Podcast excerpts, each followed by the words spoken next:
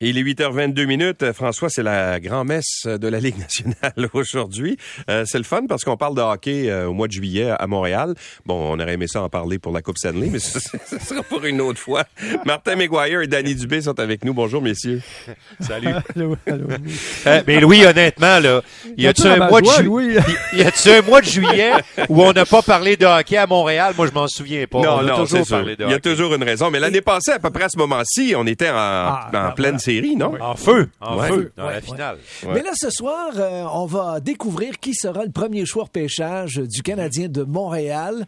Euh, on a la chance de parler avec Martin et Danny. Les gars, j'ai le goût de vous demander quel serait votre choix et surtout pourquoi? Danny, on commence avec toi. Ah, écoute, je, je suis bien embêté parce que je veux dire, il y, a, deux choses qui m'interpellent beaucoup. Moi, je pense que je pense que Shane Wright, c'est le joueur le plus prêt à jouer dans la Ligue nationale à court terme, dans son rôle. Euh, puis pourquoi je dis ça, c'est parce que c'est un gars qui, euh, qui fait preuve de beaucoup de maturité dans toutes ses réponses, dans tout ce que. Et Martin l'a rencontré, puis je vais laisser Martin aller plus en détail là-dessus, mais sur le plan hockey. je pense que c'est un gars qui démontre énormément de maturité dans son jeu. Ceux qui se souviennent de l'année de repêchage de Gabriel Landeskog, on disait de lui, on, parle à un homme, alors qu'il n'a que 18 ans. Euh, physiquement, gabarit, déjà très baraqué, solide, euh, tout ça. Leadership en lui. Je pense que Wright a les mêmes caractéristiques. Maintenant, il ne sera pas un joueur prolifique, là. Et, donc, dans cet ordre d'idées-là, qu'est-ce que le Canadien cherche? On nous a dit à plusieurs reprises, on veut le gars qui va être le meilleur dans deux, trois ans ou quatre ans. Moi, je pense qu'à la fin de la. Lorsqu'on va regarder tout ça dans quelques années, parce que c'est comme ça le repêchage, peut-être que le premier de la cohorte, ce ne sera pas, euh, ce sera pas right.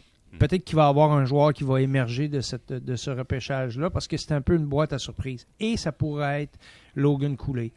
Alors, lui, c'est un Américain, c'est un joueur de centre de plus petit gabarit, physiquement pas prêt, mais euh, de qui on dit que si on parle de, de, de, jeu explosif, dynamique, euh, high tempo, comme le disent les, gars de hockey dans la Ligue nationale, donc un niveau de jeu très élevé, lui pourrait également intéresser le Canadien.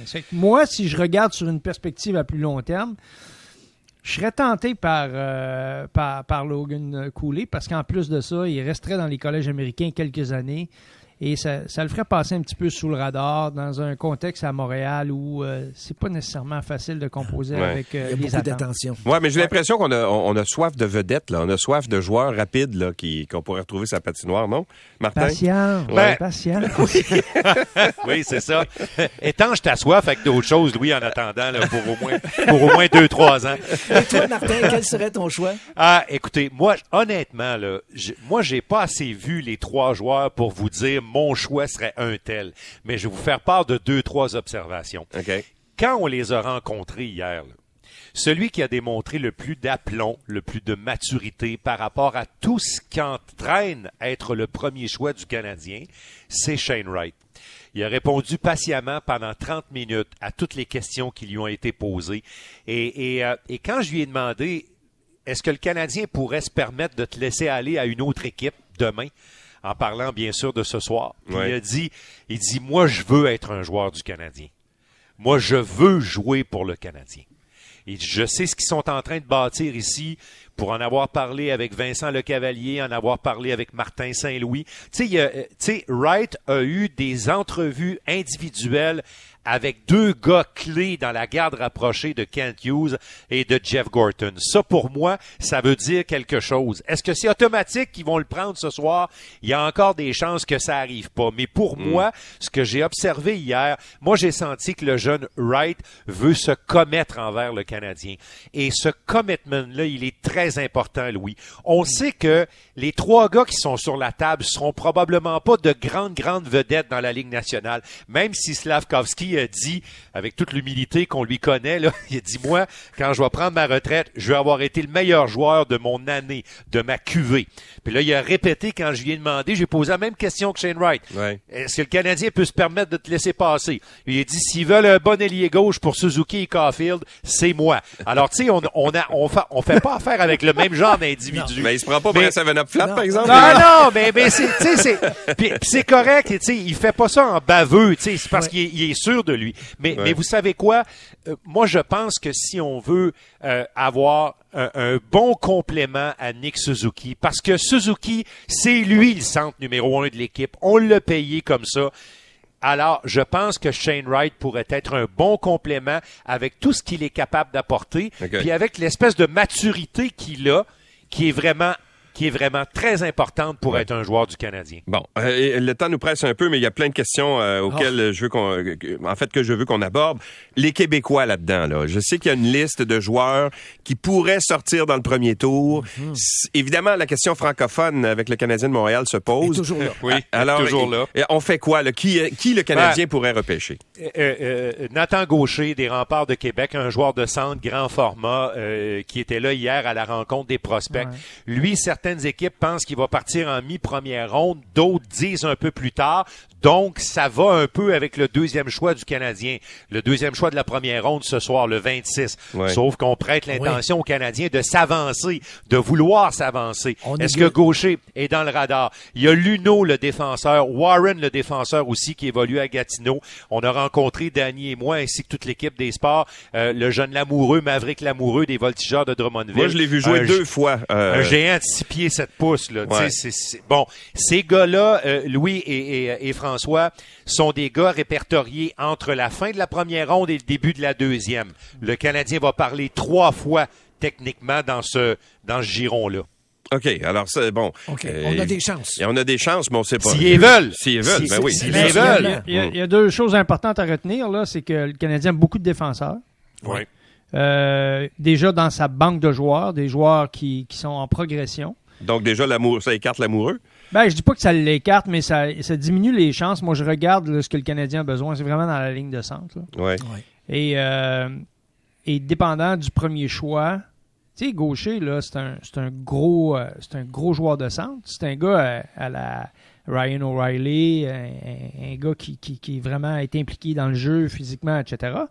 Donc lui, écoute, lui aussi, là, il peut, il peut être, il peut être le, le complément de Nick Suzuki, là.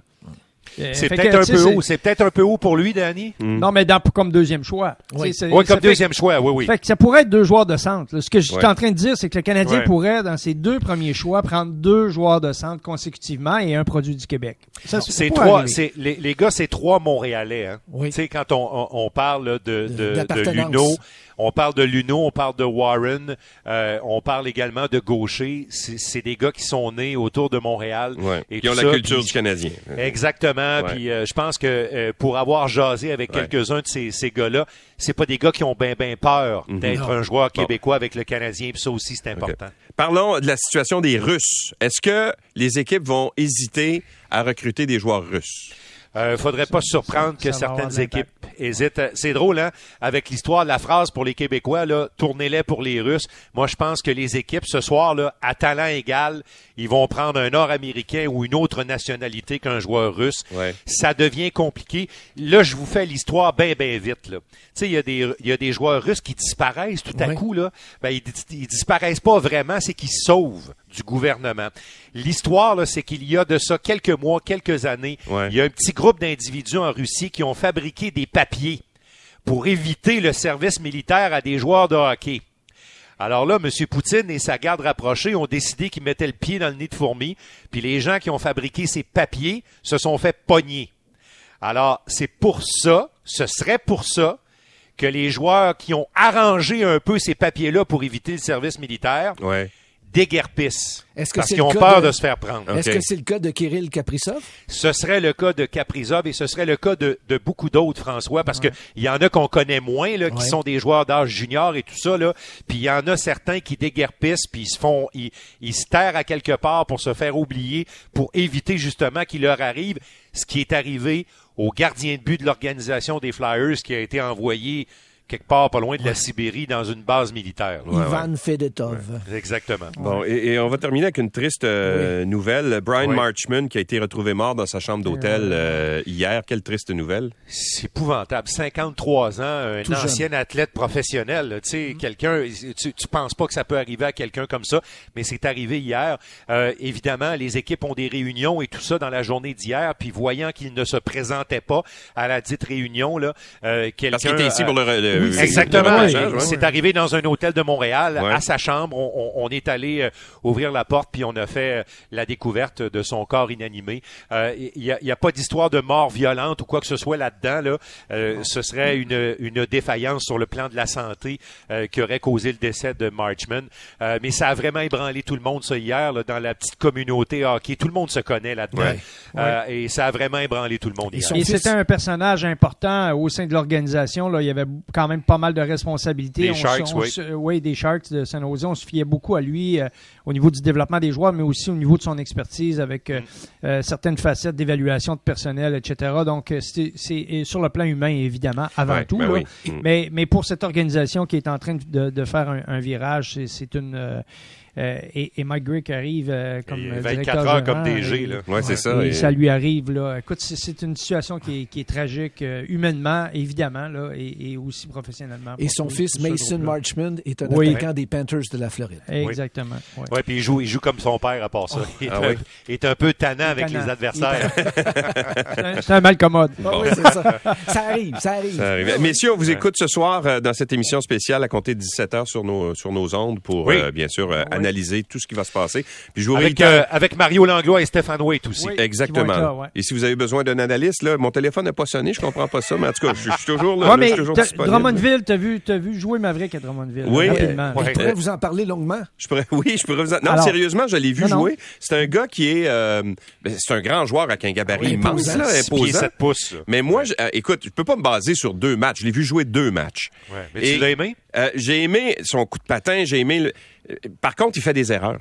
Tu sais, c'est, euh, c'est- c'est un- souvent, il se fait prendre au dépourvu avec la, avec la rondelle. Essaie peut-être de trop manier la rondelle. Trop en faire donné, il, glace. il- tu sais, il se fait prendre, puis ça... tu sais, Mais quand même, c'est un joueur. Peut-être qu'un recruteur va dire, oui, OK, il y a des petits défauts qui sont qu'on est capable de corriger. Mais c'est un gars qui est très, très, très mobile. Euh, 6 pieds 7, c'est un, c'est un, c'est un colosse, mais il est pas si gros quand même. Là. C'est, c'est, Non, Il est mince. c'est un grand mince. mince, mais c'est un, c'est un très, très bon joueur. Euh, C'est un très bon déf- défenseur. Ben, il va trouver preneur, moi j'en suis convaincu. Si Ouais. c'est pas le Canadien, tu sais, il y a des, des organisations comme Tampa Bay, Pittsburgh qui repêchent régulièrement au Québec. Là, il va trouver preneur. Mais je vais te dire une affaire, Louis, sur ce que tu viens de dire. Là. Il va se repêcher à peu près 260 joueurs, là, Ouais. y compris ce soir et demain. Il n'y a, il y a pas un joueur parfait là-dedans. Ils font non. toutes des petites erreurs. Ben c'est ça, puis c'est tout, c'est des juniors. À un moment donné, quand ils arrivent, Oui, euh, oui. il y a de la place à l'amélioration, c'est sûr. Comme le disait si bien Jean Perron, ils font des petites erreurs monumentales. Ouais. non. Mais écoute, lui, là, c'est euh, ça, ça- ce, qui, euh, ce qui interpelle tous les, tout le monde, les dépisteurs, là. c'est pas ses erreurs monumentales.